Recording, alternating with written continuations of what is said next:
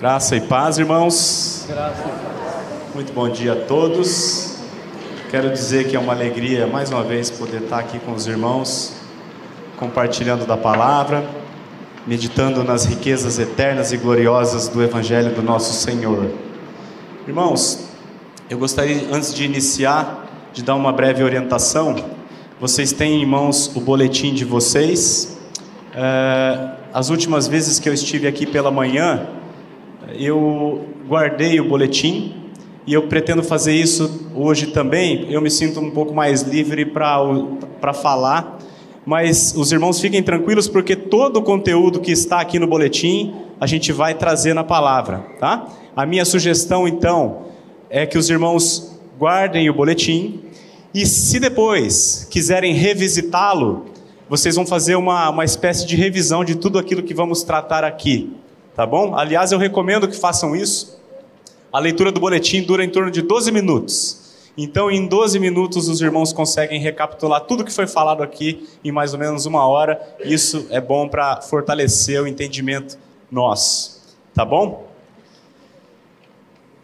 Eu gostaria de, de pedir que os irmãos abram a palavra de Deus inicialmente na segunda epístola de Paulo a Timóteo, capítulo 3, nós vamos ler apenas os dois primeiros versículos, 1 e 2.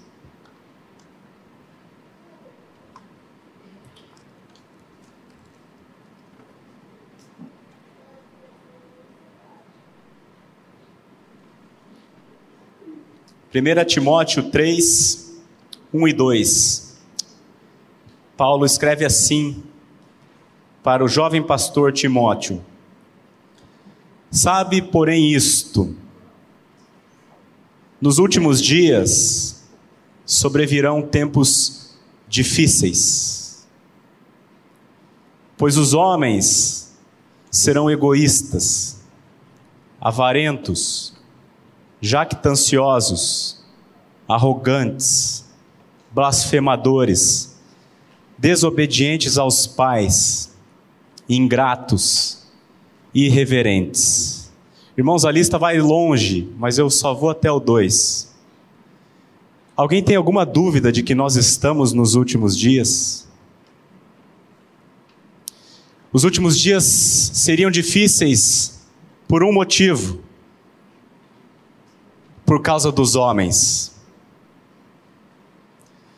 Irmãos, não é esse o texto que eu pretendo tratar com os irmãos nessa manhã. Eu apenas pedi para colocar esse texto porque eu quero chamar a atenção da igreja para um aspecto que nós lemos aqui. A Bíblia está dizendo, meus irmãos, que uma característica dos últimos dias seria que os filhos seriam desobedientes aos pais. Eu não sei a sua percepção, mas ao meu ver, nunca na história da humanidade isso foi tão verdadeiro. Nunca nós vimos, irmãos, ao longo da história, filhos tão desobedientes. Sabe por quê? Porque nós estamos, de fato, nos últimos dias. E meus amados, é sobre esse assunto que eu pretendo tratar com a igreja nesta manhã. O tema da nossa meditação, da nossa reflexão, é a relação entre pais e filhos no lar cristão. O texto base que nós vamos estudar e meditar nesta manhã está na Epístola de Paulo aos Efésios, um texto bastante curto, porém muito rico. São apenas quatro versículos Efésios 6, de 1 a 4. E nesse texto, meus irmãos, nós vamos ver o que, que a palavra de Deus diz sobre o lar cristão. Há toda uma sessão em Efésios que fala sobre a relação cristã dentro do lar. Marido e mulher, pais e filhos, servos e senhores. Mas eu vou abordar exclusivamente a sessão que trata da relação pais e filhos. Esse é o propósito do nosso estudo hoje. E foi bom ver um monte de criança aqui, porque isso me leva a concluir que está cheio de pais aqui. O estudo é voltado a todos, porém, O foco principal dessa palavra, irmãos, é para nós, os pais cristãos. Vamos então fazer uma primeira leitura do texto, Efésios 6, de 1 a 4, que diz assim: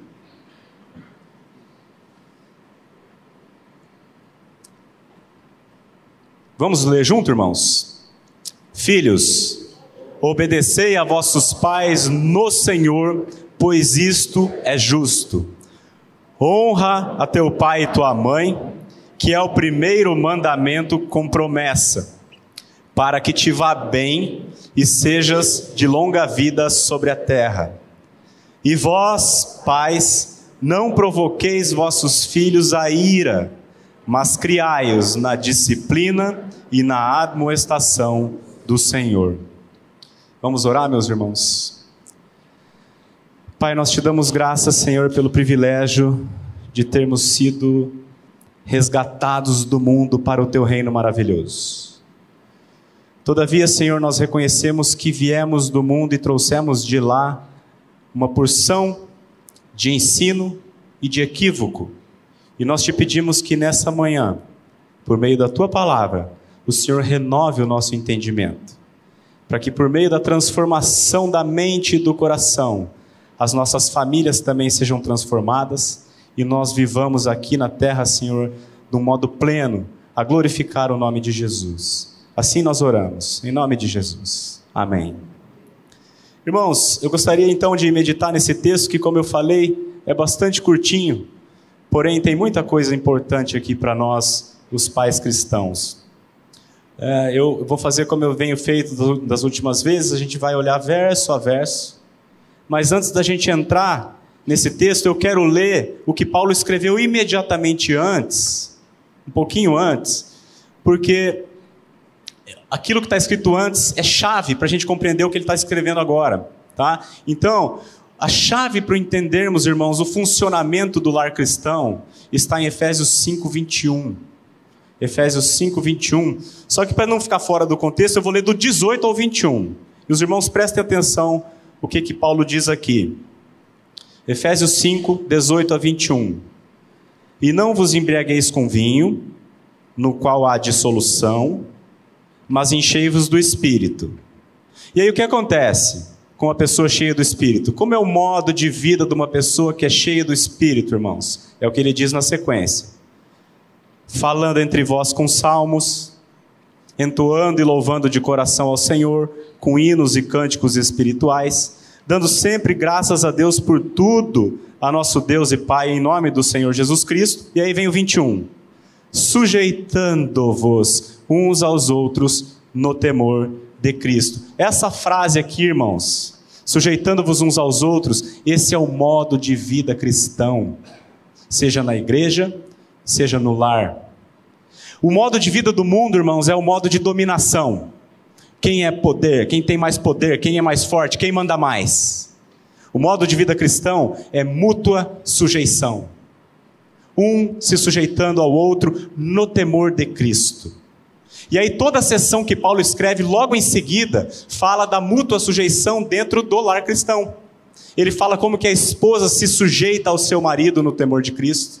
Depois ele fala como o marido se sujeita à sua esposa no temor de Cristo. Depois ele fala como os filhos se sujeitam aos pais e como os pais se sujeitam aos filhos. Oh, os pais se sujeitam aos filhos? É, irmãos. Os pais se sujeitam aos filhos. Mas há uma maneira correta de se sujeitar aos filhos, e é isso que nós pretendemos tratar nessa manhã. A mútua sujeição dentro do lar cristão entre pais e filhos. Tá claro? Então vamos lá. A gente vai começar, irmãos, os primeiros três versículos vai falar então da sujeição dos filhos aos pais. E como é que os filhos se sujeitam aos pais? Simples, obedecendo-lhes. Essa é a maneira pela qual os filhos cristãos se sujeitam aos pais no temor de Cristo, pela obediência. Por isso que no tempo do fim os filhos serão desobedientes, porque a apostasia é grande, irmãos. Famílias cristãs são poucas. O verdadeiro evangelho vai minguando. É por isso que no tempo do fim os filhos seriam e são tão desobedientes. Então, Paulo vai listar aqui, você vai ver ao longo do texto, nos três versículos, que ele dá três bons motivos para que os filhos se submetam aos pais. Primeiro motivo, versículo 1, diz assim: vamos ler junto? Filhos, obedecei a vossos pais no Senhor, pois isto é justo. Por quê, irmãos? Qual é o primeiro motivo? Isso é justo. É justo.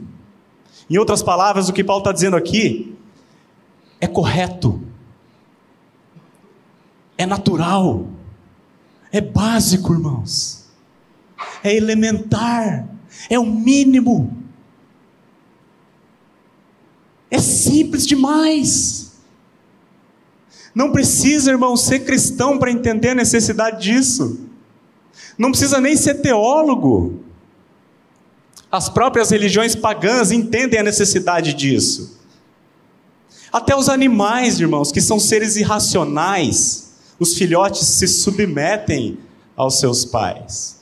É justo, é básico, é elementar. E por que é tão básico assim que os filhos obedeçam aos pais? Ora, pelo simples motivo de que as crianças são seres imaturos. São seres imaturos, incapazes de se autogovernarem, e por isso é preciso que os pais façam isso por elas. Nós devemos governar a vida dos nossos filhos. Deus nos deu esse direito, irmãos. E não apenas esse direito, não é um direito apenas que Deus nos dá de governar os nossos filhos, é uma responsabilidade. É nosso dever governar a vida dos nossos filhos. Portanto, irmãos, obedecer aos pais é algo justo. Ah, pai, por que eu tenho que te obedecer? Porque é justo, meu filho. Porque Deus falou. Deus criou eu e você, e criou toda a humanidade, e Ele disse que é justo, porque é. Eu quero mostrar para os irmãos, rapidamente, a obediência do Senhor Jesus. Ele foi obediente ao Pai. Primeiro eu vou mostrar a obediência de Jesus ao Pai Celeste. Hebreus capítulo 5, de 7 a 9. Eu vou fazer apenas uma leitura, irmãos. Nós não temos tempo para meditar nesse texto, mas preste atenção na obediência do nosso Senhor Jesus, o Filho. Ele, Jesus, nos dias da sua carne, tendo oferecido com forte clamor e lágrimas, orações e súplicas a quem o podia livrar da morte, e tendo sido ouvido por causa da sua piedade, aí veja o oito, irmãos. Embora sendo filho com F maiúsculo, embora sendo filho, aprendeu a obediência pelas coisas que sofreu. E o nove, tendo sido aperfeiçoado, irmãos, porque a obediência aperfeiçoa ele aprendeu a obediência e, tendo sido aperfeiçoado, tornou-se o autor da salvação eterna para todos os que lhe obedecem. Oh, irmãos, como a obediência é importante, meus irmãos. Como nós esquecemos disso? Então, nós vimos aqui a obediência do Jesus ao seu Pai Celeste mas Jesus, irmãos, sendo o homem perfeito, ele foi obediente aos seus pais terrenos. Quer ver? Lucas 2, 51 e 52. Diz assim: E desceu, esse, esse é Jesus, né? E Jesus desceu com eles, seus pais, para Nazaré, e era-lhes submisso. Como é bonito isso, meus irmãos. Jesus desceu com eles para Nazaré e era-lhes submisso, um filho obediente. Sua mãe, porém, guardava todas essas coisas no coração. E aí no 52 a gente vê o resultado da submissão. E crescia Jesus. Crescia Jesus. Crescia Jesus. Em sabedoria, estatura e graça diante de Deus e dos homens. Irmãos, é, não entra na minha mente, mas Jesus, na sua humanidade, era imaturo. Você consegue conceber isso? Ele, subsistindo em forma de Deus, não julgou como usurpação e ser igual a Deus, antes a si mesmo se esvaziou, assumindo a forma de servo, tornando-se em semelhança de homens. Ele se tornou homem, e na sua humanidade ele era imaturo. E meus irmãos, por meio da obediência aos seus pais, ele cresceu em estatura, sabedoria, graça diante de Deus e graça diante dos homens. Chama a sua atenção porque Jesus cresceu em quatro esferas da vida. Ele cresceu em sabedoria, ou seja, irmãos, ele cresceu intelectualmente. Seu cérebro se desenvolveu. Ele cresceu fisicamente. Ele precisou se desenvolver em estatura. Ele era pequeno e ficou grande. Mas ele também cresceu em graça diante de Deus, irmãos. Isso aqui é crescimento espiritual.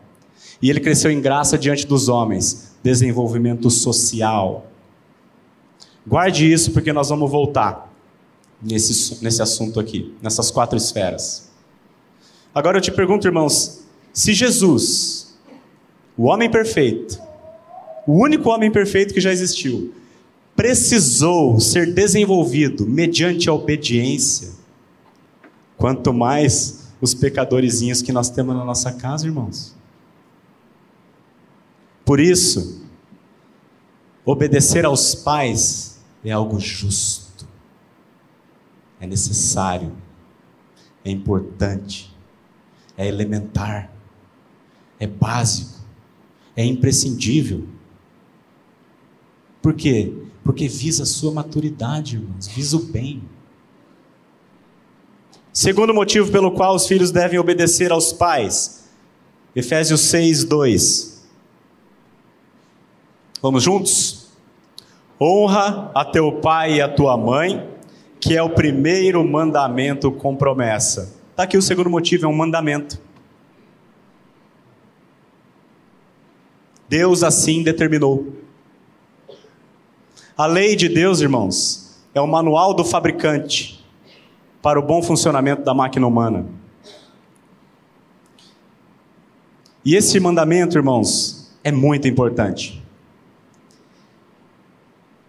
Os irmãos se lembram que a tábua, Deus deu os dez mandamentos, e os dez mandamentos são, de, de maneira geral, são divididos assim: mandamento 1 ao 4 foi escrito numa tábua, e dizem respeito à relação vertical do homem com Deus.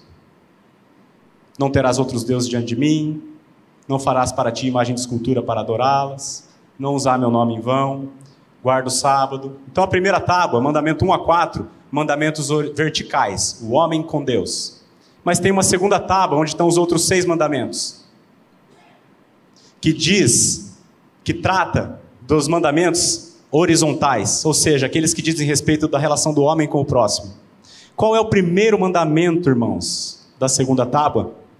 Honra teu pai e a tua mãe. O primeiro. Por quê? Porque é importantíssimo, irmãos. Porque a base da sociedade se faz por filhos obedientes. E é interessante que na segunda tábua, todos os mandamentos são negativos. Não matarás, não furtarás, não dirá falso O único que não é negativo, mas é uma, um imperativo, é esse: honra teu pai e tua mãe. Honra. Pois isso é justo. Deus assim o determinou. Irmãos, por que, que esse mandamento é tão importante? Porque eu já falei a base de uma sociedade boa é composta por famílias onde os filhos obedecem os seus pais. Por isso nós teremos uma sociedade tão complicada nos últimos tempos, porque não há obediência dos filhos. Esse é um dos fatores, como a gente viu no começo. Muitos pensam que a lei é coisa do Antigo Testamento. Ah, você está falando de mandamento aí, está falando de lei. Irmãos, Paulo está escrevendo aqui no Novo Testamento, ele está citando o quê? A lei. Jesus diz que é mais fácil passar o céu e a terra do que cair um tio sequer da lei. A lei de Deus, irmãos, demonstra o caráter dele. E ele, sendo eterno, a sua lei também é. O que Deus faz, irmãos? Evidentemente, ninguém é salvo por cumprir a lei.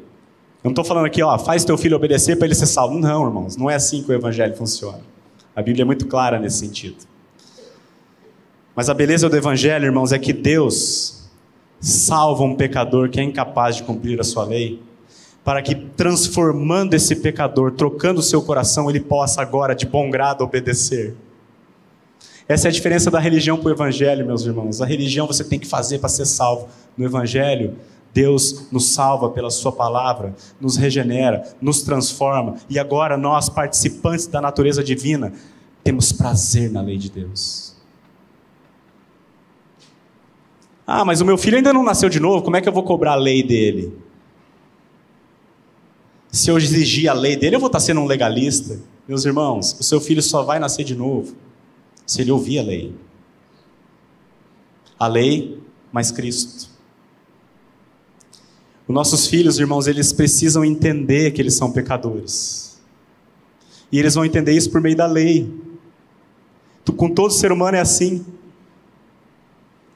Se os nossos filhos não ouvirem a lei, se eles não ouvirem o que Deus determina, como é que eles vão saber, irmãos, que eles são pecadores? E se eles não souberem que eles são pecadores, como eles vão algum dia se arrepender? E se eles não se arrependerem, irmãos, como eles podem ser salvos mediante a fé em Jesus Cristo? Os irmãos estão entendendo onde eu quero chegar? Nós não estamos preocupados, irmãos, simplesmente com o comportamento externo da criança. O nosso objetivo é alcançar o coração delas.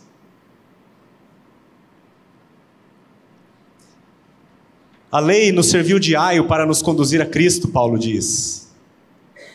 Então, Segundo motivo pelo qual nós devemos obedecer, os filhos devem obedecer aos pais, é porque é um mandamento, é uma lei. Então, recapitulando o que nós vimos daqui aqui. O primeiro motivo é justo, é básico, é elementar, mas é necessário. Segundo motivo pelo qual os filhos devem obedecer, é um mandamento de Deus, e o mandamento é santo, justo e bom. Mas ainda tem um terceiro motivo. Tem uma promessa, irmãos. Uma promessa. Deus é gracioso, irmãos, ele ainda dá um bônus para, os filhos que obedecerem o mandamento. Olha lá, versículo 3. Qual que é a promessa? Para que te vá bem e sejas de longa vida sobre a terra. Preste atenção aqui nesse bônus que Deus oferece. Irmãos, ele está falando aqui de qualidade de vida para que te vá bem. Então, nós estamos falando de qualidade, bênçãos qualitativamente falando. Para que você seja bem sucedido, para que você tenha prosperidade. Mas ele ainda promete longevidade, irmãos. Deus promete, não sou eu que estou prometendo, Ele está prometendo diante dos olhos de vocês, que os filhos que honram os pais serão abençoados, serão bonificados com prosperidade e com longevidade. Quem não quer isso para os seus filhos? Você deseja isso para os seus filhos? Pois então trabalhe diligentemente para que você conquiste a honra deles. Faça, pela graça de Deus, que eles te honrem. E aqui eu faço uma observação importante, irmãos. Se tem uma promessa de bênção, está subentendido aqui um risco de maldição para aqueles que não honram seus pais. Quantos jovens, irmãos, complicam as suas vidas pelo simples fato de não terem honrado os seus pais, de não terem dado ouvido aos seus pais.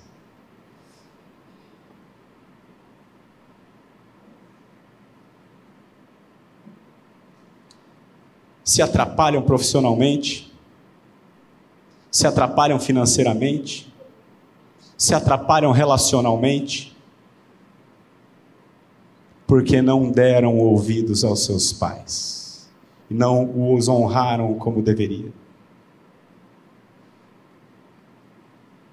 Se perdem espiritualmente, irmãos. Quantos jovens morrem cedo, irmãos? Porque não honraram os pais? É sério isso aqui, meus irmãos. É sério. Se você permite que os teus filhos não te honrem, você os está, preste atenção no que eu vou dizer. Se você permite que os teus filhos não te honrem, você, com as suas mãos, os está colocando numa situação de perigo. Agora, se pela graça de Deus você conquista, pela graça de Deus, e com esforço diligente, a honra deles, você os está de maneira indireta os abençoando. É o primeiro mandamento com promessa. Então, o que nós vimos até aqui, irmãos, a parte dos filhos. A maneira como os filhos se sujeitam aos pais no lar cristão é por meio da obediência. E há três bons motivos para que a obediência aconteça. Primeiro, é justo. Segundo, é um mandamento. Terceiro, tem promessa de bênçãos. Mas aí eu pergunto para você: se a obediência só traz benefícios, por que, que ela simplesmente não acontece? Porque os nossos filhos são filhos de Adão. Gênesis 5:3. Veja o que diz ali: Viveu Adão 130 anos. O cara teve um filho com 130 anos, hein? Viveu Adão 130 anos e gerou um filho à sua semelhança, irmãos, conforme a sua imagem. Adão foi criado à imagem e semelhança de Deus, mas Adão desobedeceu a Deus. Caiu em pecado. E quando Adão gerou filhos, gerou filhos segundo não mais a imagem e semelhança de Deus, mas segundo a sua própria imagem e semelhança. Isto é, desobedientes. A obediência só traz benefício. Por que, que ele não, não obedece? Porque ele é filho teu, meu. E nós somos filhos de Adão.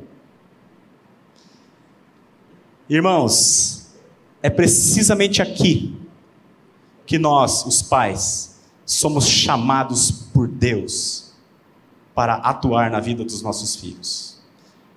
Efésios 6, agora a parte dos pais, é um versículo só, mas é importante. 6, 4. Vamos ler junto? Com vigor, irmãos, os homens principalmente, e vós, pais, não provoqueis vossos filhos a ira, mas criai-os na disciplina e na admoestação do Senhor. A maneira pelos, pela qual os pais se submetem aos seus filhos, se sujeitam aos seus filhos, é trabalhando diligentemente para discipulá-los no Senhor Jesus Cristo. Nossos filhos são chamados a obedecer, o mandamento é para eles, irmãos. Mas a responsabilidade para que isso aconteça recai sobre nós. Porque eles não têm maturidade e muito menos natureza para obedecer esse mandamento. Portanto, é aqui que nós entramos. Nós vamos trabalhar para que isso aconteça. Como nós fazemos isso? Primeiro ele diz assim: Não provoqueis vossos filhos a ira. O que significa isso? Não provoqueis vossos filhos a ira. Primeiro eu vou dizer para você o que, que não significa. Não provoqueis vossos filhos a ira, irmãos, não significa que você não pode contrariá-los. Como o mundo tão perversamente tem sugerido. Não significa, irmãos, que você não pode frustrá-los. O mundo tem perversamente incutido isso nas nossas mentes. Tem nos ensinado de que nós não podemos repreender as crianças. Porque se você repreender a criança, você vai estar restringindo a liberdade dela. Você vai estar limitando o seu potencial de desenvolvimento. Você vai estar oprimindo a criança. Você está prejudicando a sua autoestima. É só isso que você escuta, irmão. Aí eu te pergunto: está dando certo? Está funcionando? Estivemos num almoço recentemente encontrei um amigo que fazia tempo que eu não via. Sentamos na mesma mesa. Em determinado momento, esse meu amigo sentou numa cadeira na nossa mesa. O menino de cinco anos deu um grito com ele: Aí é meu lugar! O pai pediu desculpas para o filho e sentou em outro lugar. Meus irmãos, aonde você acha que nós vamos parar? A minha esposa foi no dentista com os nossos três filhos menores semana passada. Uma clínica grande, vários dentistas. E aí, a hora que ela chegou, esperando para ser atendida, tinha um pessoal, uma mãe, ou um pai, uma mãe, e um dentista tentando convencer um pequeno paciente de 5 anos a sentar na cadeira. A Vanessa foi atendida, os nossos três filhos, um por um. No final do terceiro, o pessoal ainda estava tentando convencer a criança a sentar na cadeira. Esses dias eu ouvi o pastor Augusto Nicodemos numa exposição desse texto, ele, ele citou um exemplo que teve um voo que atrasou 45 minutos para decolar porque no voo tinha uma criança que não queria colocar o cinto.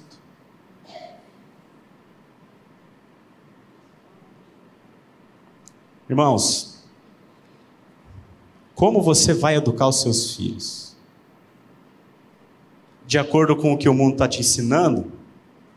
Ou de acordo com a palavra de Deus? O mundo ensina um negócio chamado, está na moda, educação positiva.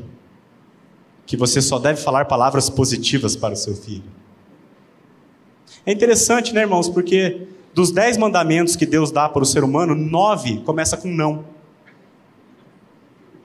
Não faça isso, não faça aquilo, não faça isso, não faça aquilo outro. Deus está errado então? E aqui eu faço uma ressalva: nós não somos contra a criança ter liberdade, irmãos. A criança precisa sim de liberdade. Porém, a liberdade deve ser ajustada não apenas à idade dela, mas à responsabilidade que ela tem. Já viu o pai falando assim: não, quando você fizer 13 anos eu vou te dar um celular? Não. Quando você fizer 13 anos e demonstrar para mim que tem responsabilidade suficiente para manusear isso, aí eu vou te dar. Entende? Nós não somos contra a liberdade, nós somos contra a liberdade demais, cedo demais. Esse é o ponto. Tá, então eu falei o que, que não significa não provocar a ira, né? Então, mas então o que, que significa? isso, não provocar a ira? É simples, só olhar para o texto. Ele diz assim: Não provoqueis vossos filhos a ira, mas. O mas é uma conjunção adversativa, ou seja, ele dá o que é o oposto de não provocar a ira. O que, que é não provocar a ira? Criai-os na disciplina e na admoestação do Senhor. Em outras palavras, quando nós criamos os filhos sem disciplina e sem admoestação, nós os provocamos a ira. Tá claro, irmãos? Então, vamos ver o que, que significa criar com disciplina. O que, que o mundo tem proposto?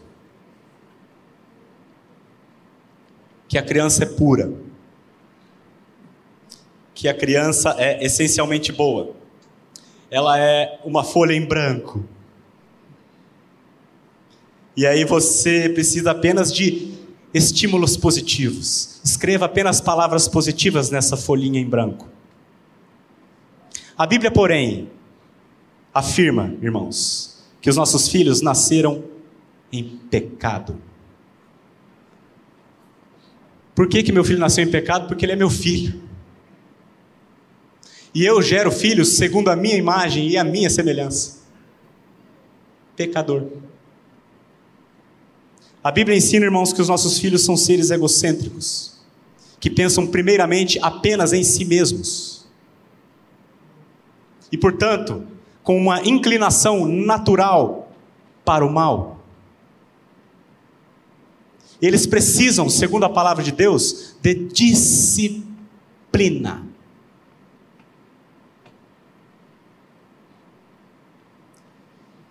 E é a intervenção amorosa e firme do pai, por meio da disciplina, que vai ajudar esta criança a se desenvolver. Nós não temos tempo, eu só vou citar alguns versículos para os irmãos. Provérbios 22, 15. Palavra de Deus, irmãos, que está dizendo isso. Deus está dizendo. A, a, criança não é uma folha em branco. A Bíblia está dizendo o seguinte: que a estultícia, a rebeldia, a desobediência está ligada ao coração da criança. Mas a vara da disciplina a afastará dela. Não precisa explicar, irmãos, é um texto muito simples de entender. Não precisa um, um exegese. Não precisa teologia aqui. Provérbios 29, 15. A vara e a disciplina dão sabedoria, mas a criança entregue a si mesma vem a envergonhar a sua mãe. Você já viu uma mãe passando vergonha? Vergonha alheia, né, irmãos? Você já passou vergonha? Você tem passado vergonha? É porque a criança está entregue a si mesma. Simples. Provérbios 29, 17. Corrige o teu filho e te dará descanso. Dará delícias à tua alma, irmão. Filho é bênção. Filho é uma delícia, filho é deleite, irmãos. Filhos são herança do Senhor. Filho é para ser prazeroso. Mas sabe por que as pessoas não querem ter filhos? Porque não sabem educar.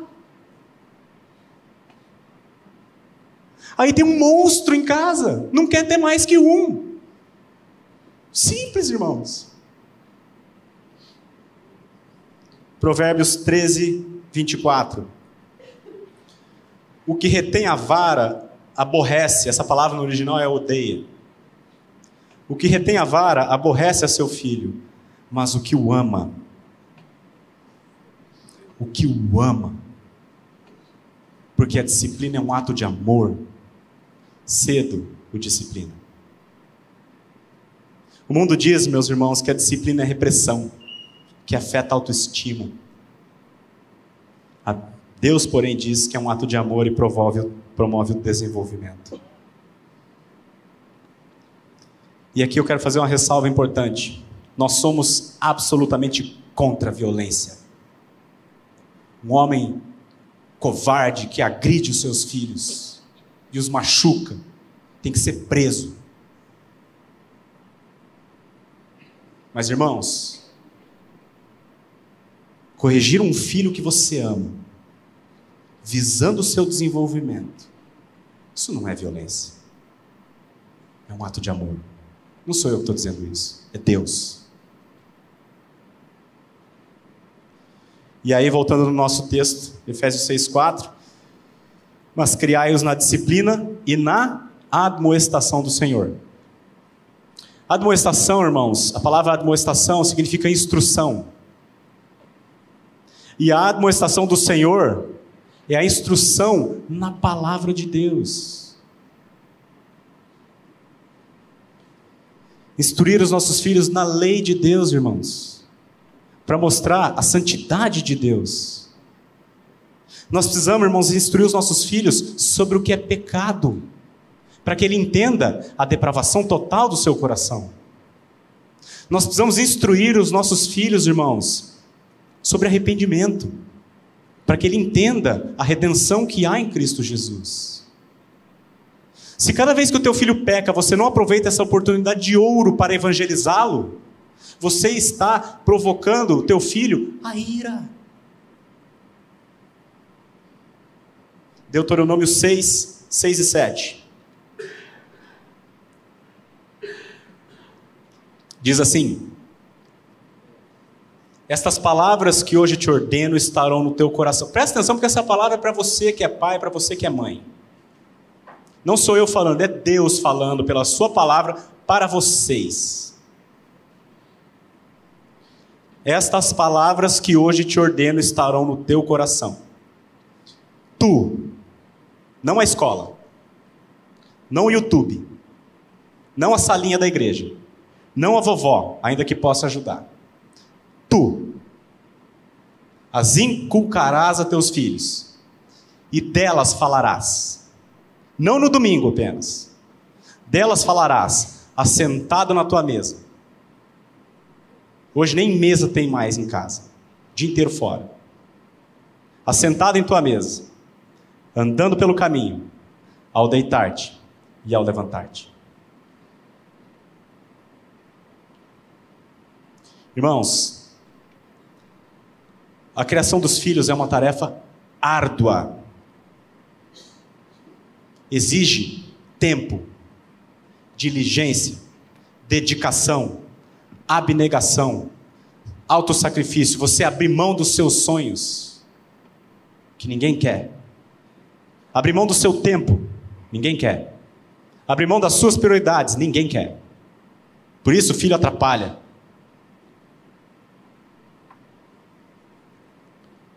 A criação dos filhos é uma tarefa árdua, exige tempo. E essa é a maneira pela qual os pais se submetem aos seus filhos. No temor de Cristo. Entrega a sua vida e não descansa até que os filhos conheçam Jesus.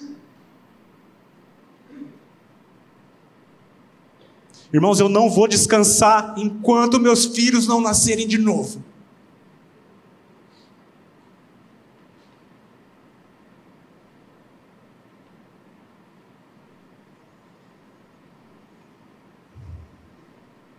Sabe por que os filhos são desobedientes hoje, irmãos? Porque os pais são negligentes no seu papel. Estão criando filhos de acordo com o mundo e não de acordo com a palavra. Sabe por que os filhos não se sujeitam aos seus pais? Porque os pais não se sujeitam aos seus filhos no temor de Cristo. Aliás, eles se sujeitam. Eles obedecem os seus filhos. Perdão, filho, peguei seu lugar. Deixa eu sentar no outro aqui. Você me perdoa?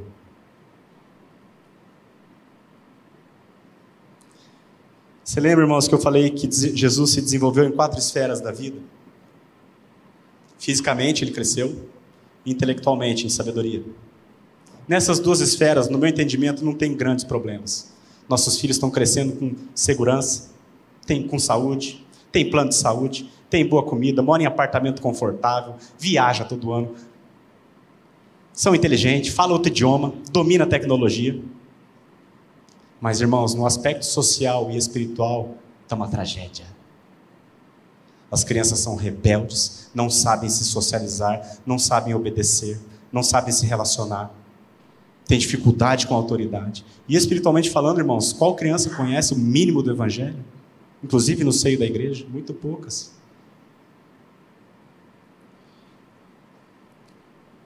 O irmão Mário Rocha uma vez me falou um negócio que eu nunca esqueci falou assim, irmão, a verdadeira jornada do homem começa às 18 horas.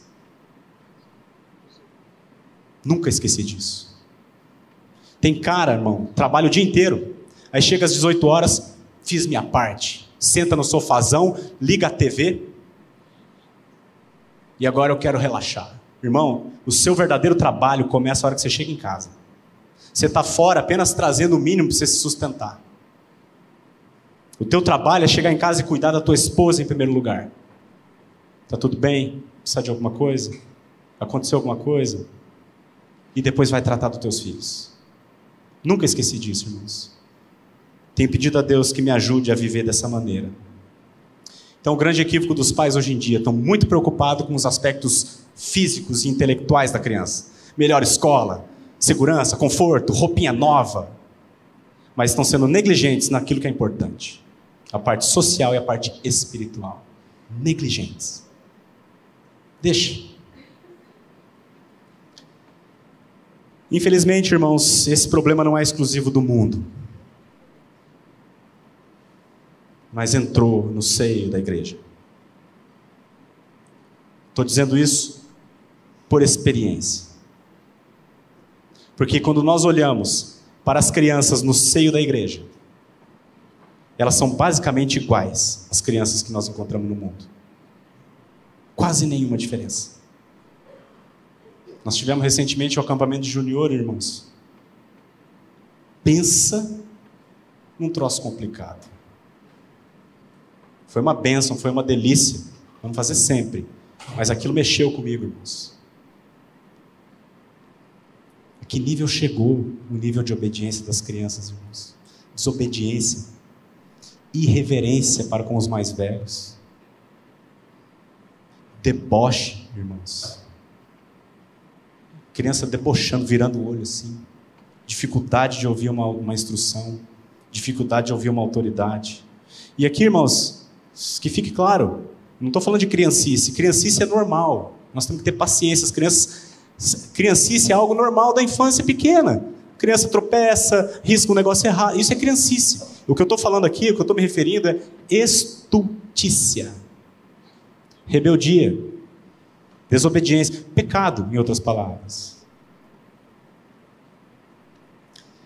E espiritualmente falando, irmãos, muitas, a gente vai nas atividades e começa a conversar com as a gente percebe que tem muitas crianças que têm um entendimento quase que zero do Evangelho.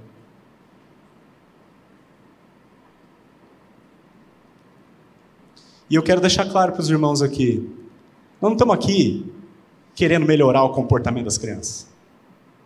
Não é essa a minha preocupação, irmãos. Isso é hipocrisia. A minha preocupação, irmãos, é com o coração das crianças e com a falta de entendimento dos pais. A questão da criação de filhos, irmãos, é uma questão espiritual. Deus atribuiu a nós, os pais, a responsabilidade de conduzir os nossos filhos a Cristo.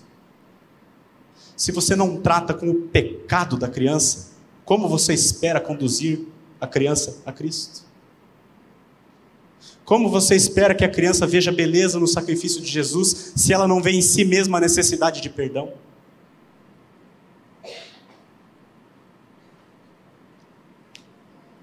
Cada vez, irmãos, que os nossos filhos pecam e nós não atuamos, nós perdemos uma oportunidade de ouro de mostrar Jesus para elas. Nós perdemos a oportunidade de ensiná-las como vale aquela cruz de Cristo Filho, ele morreu lá por causa de você. Você tem essa atitude porque você é meu filho, eu sou assim também, filho. Eu merecia condenação. Mas olha lá Jesus na cruz. Morreu por mim. Irmãos, é tão fácil evangelizar uma criança, irmãos. Como é difícil você pregar o evangelho para um velho. Mas para uma criança, irmão, ele vê você como herói.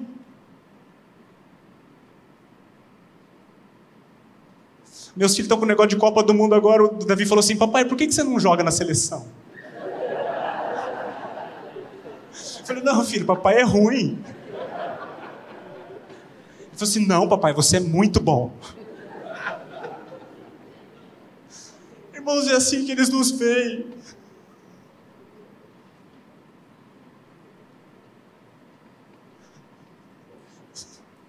Ele confia no que eu falo, irmãos.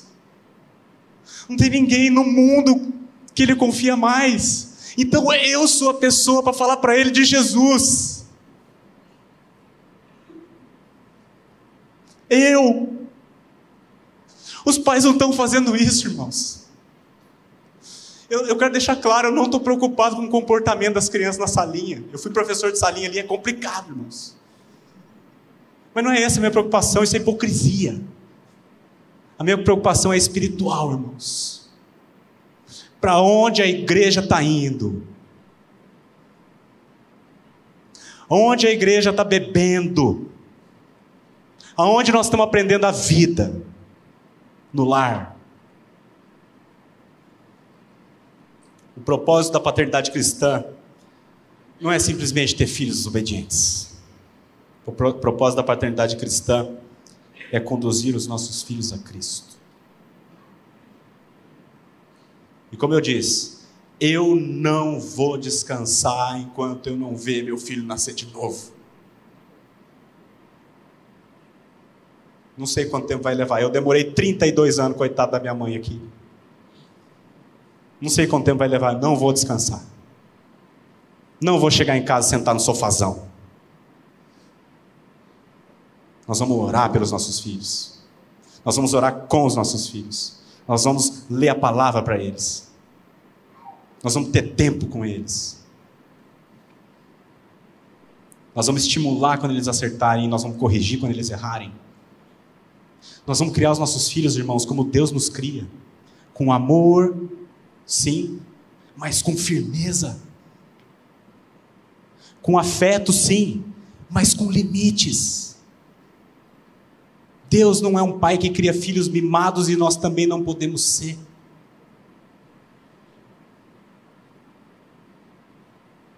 Tudo isso, irmãos, exige tempo, dedicação, diligência, abnegação, autossacrifício. Mas a recompensa vale a pena, irmãos. Nós estamos falando de coisas eternas. E aqui eu quero dar uma palavra especial aos homens.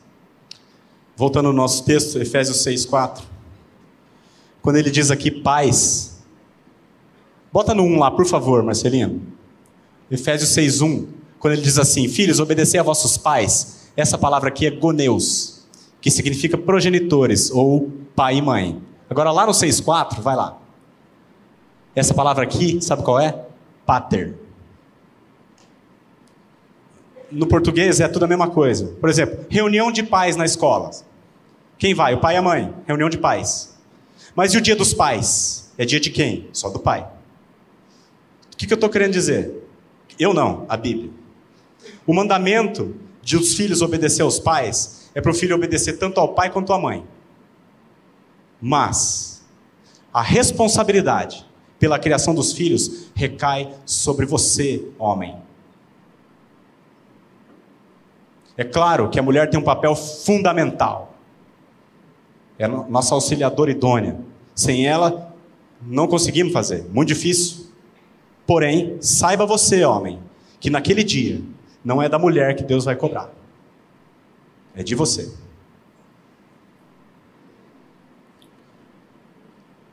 Porque o projeto divino, irmãos, é o homem como cabeça da casa.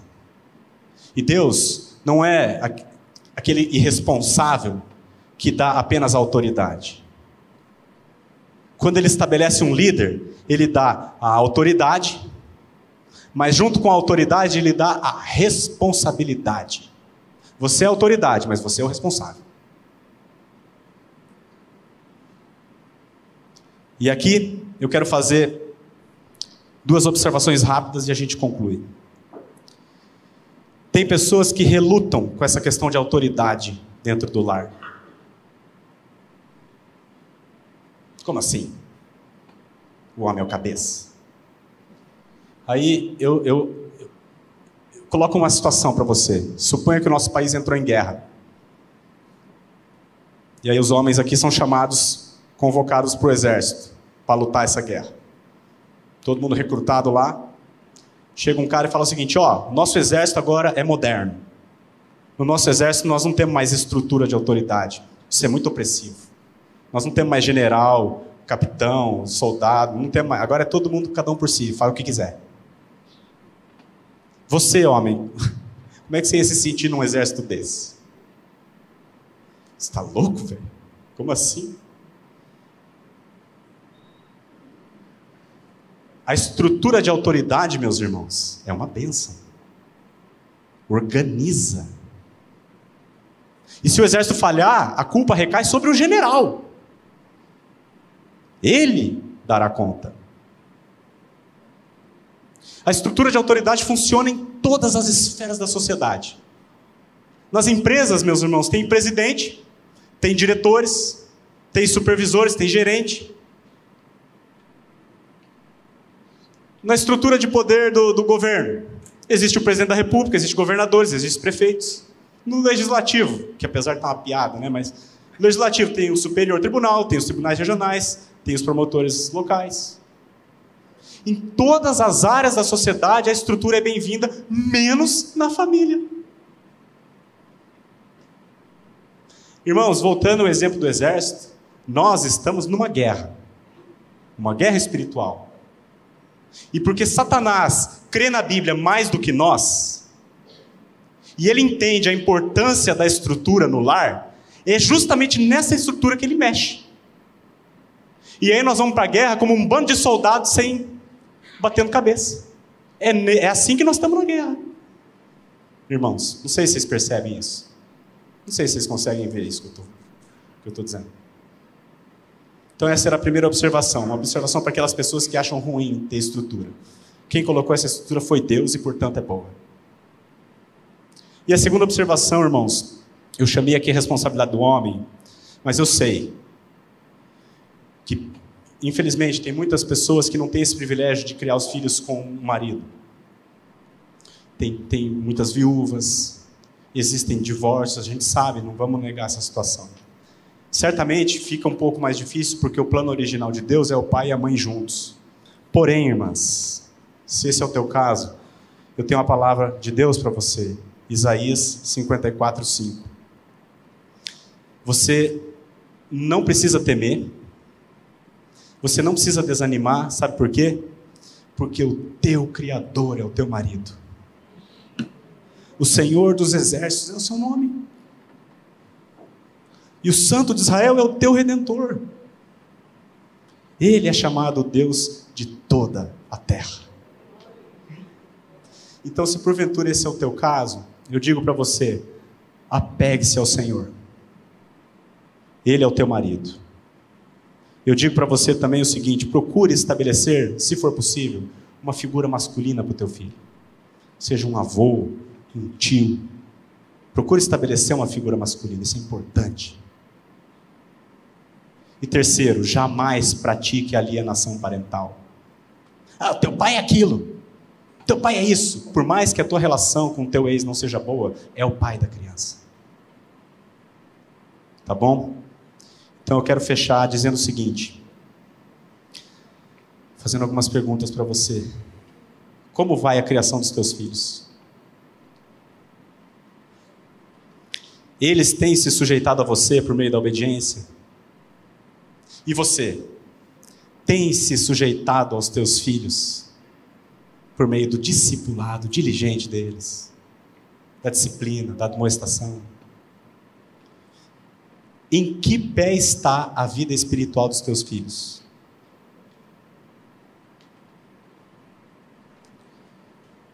Irmãos, os homens têm trabalhado loucamente para conquistar, para deixar um legado.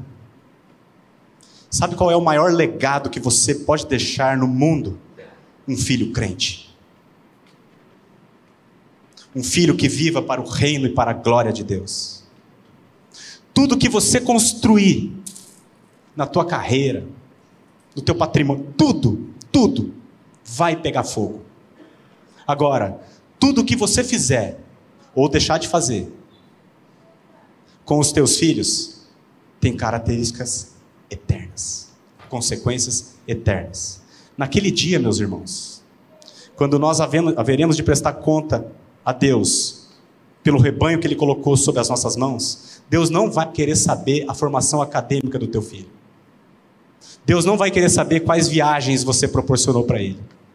Ele estará interessado única e exclusivamente nas realidades espirituais que você trabalhou na vida dele. Eu quero dizer para os irmãos que isso aqui não é uma palavra de repreensão, irmãos. É uma palavra dita em amor, de exortação, de encorajamento, um chamado ao arrependimento. Irmãos, a Bíblia está cheia de exemplos de homens tementes a Deus que perderam seus filhos. Davi foi um grande rei, um grande general, mas perdeu seus filhos. Eli foi sacerdote do Senhor. E seus dois filhos, Ofne e Finéias, estão agora no inferno. Atenção, irmãos. Já pensou você chegar no céu sem os teus filhos? Misericórdia, irmãos. O mundo pode criar os filhos do jeito que eles querem, irmãos. Eu e minha casa serviremos ao Senhor. Amém? Que Deus abençoe a igreja e as famílias da igreja, em nome de Jesus. Amém.